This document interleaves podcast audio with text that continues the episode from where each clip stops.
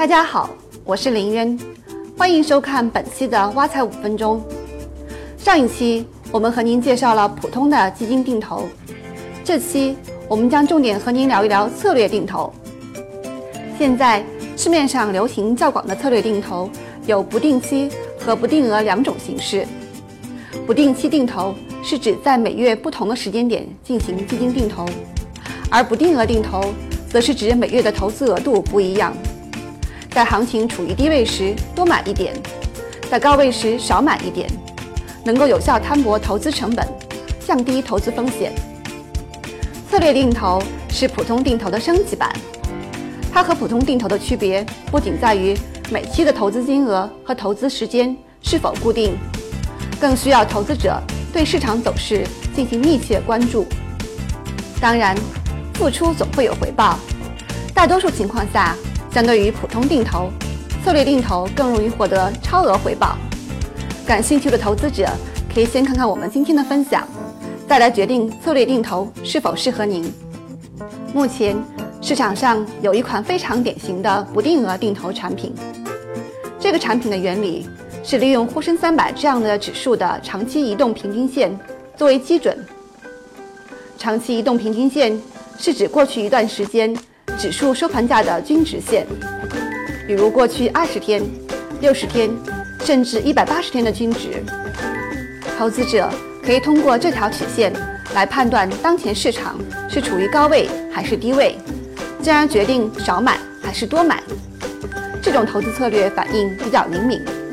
能够取得比普通定投略高的超额收益，但是这种方法最大的不足就在于没有基本面的支撑，因为均线只能反映较短期的指数或股价表现，无法将具有长期影响的宏观经济、行业情况和公司基本面情况等因素囊括进去并表现出来，因此这是一种比较短期的投资策略。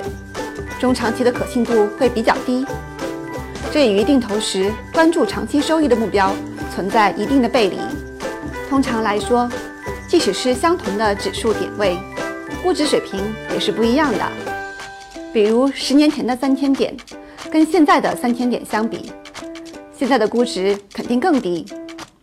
经过研究，我们发现，基于估值数据的策略定投，能够更好地满足投资的长期目标。比如，我们选用市盈率指标来判断。市盈率是证券市场常用的估值指标，通常指在一个考察期，比如十二个月内，股票价格和每股收益的比值。在市盈率较低时，加大定投金额；较高时，可以逐渐将投资变现为货币基金。待市场估值回归后，再重新配置到股票基金。这个策略融合了不定额投资，也融合了资产配置的概念，能够有效地实现高抛低吸，回报率大大高于普通定投。举例来说，在一五年九月份的时候，中证五百指数当时的点位已经处于移动平均线之下。按照我们前面提到的不定额投资策略，定投做法是定期买入跟踪中证五百指数的基金产品，甚至加大投入的资金量。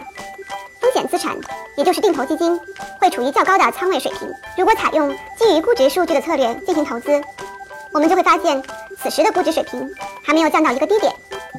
长期来看，风险依然较大，不适宜投入大量资金。风险资产的仓位也应该保持在较低水平。随着指数点位的下探，我们可以逐步加仓股票基金。这样一来，大家的本金依然可以得到保护，避免了像其他产品一样。在股市大跌中遭受重创的情况，如果按照以估值为基础的定投策略进行投资，可以达到非常不错的定投效果。假设以该策略定投近五年的沪深三百指数基金，根据之前的测算，资金回报率可以达到百分之四十左右，是普通定投收益率的接近两倍，可以说投资效果远高于普通定投。当然了。每个投资者的情况都不一样，应该根据自己的实际情况选择适合自己的投资方式。也祝大家在投资道路上一路高歌猛进，取得满意的回报。感谢收看本期的挖财五分钟，持续关注我们的节目，您将会听到更多有趣的理财知识。我们下次再会。